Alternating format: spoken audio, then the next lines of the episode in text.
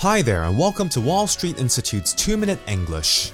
Many of you grew up locally in Hong Kong, so you would associate your culture with the culture of Hong Kong. If someone were to ask you where you are from, you would say, I'm from Hong Kong. However, what do you think happens culturally to people who grew up in Hong Kong who are not actually from Hong Kong?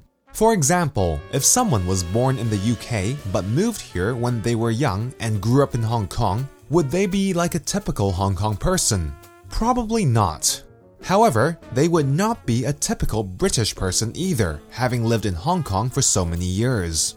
The concept of being from another place and growing up somewhere else, or possibly in many different countries, is called the third culture.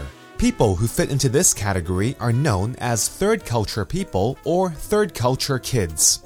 I consider myself to be a third culture person because, although my father is Hong Kong Chinese, my mother is Malaysian, and I grew up in Hong Kong in an international school environment which had a mix of many different nationalities. Culturally, it was a mix of everything.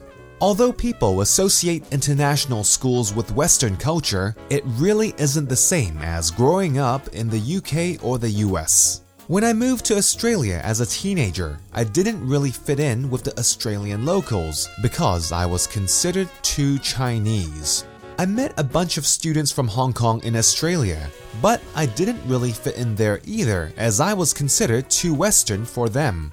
However, over the years, I have learned to appreciate all cultures and try my best to understand and to fit in. I'm glad I had a third culture experience growing up because I can now interact and get along with people from many different nationalities and appreciate just how different yet important every culture is. Anyway, next time you hear the term third culture, you would know what it means. That's all for this week's 2 Minute English. Bye bye.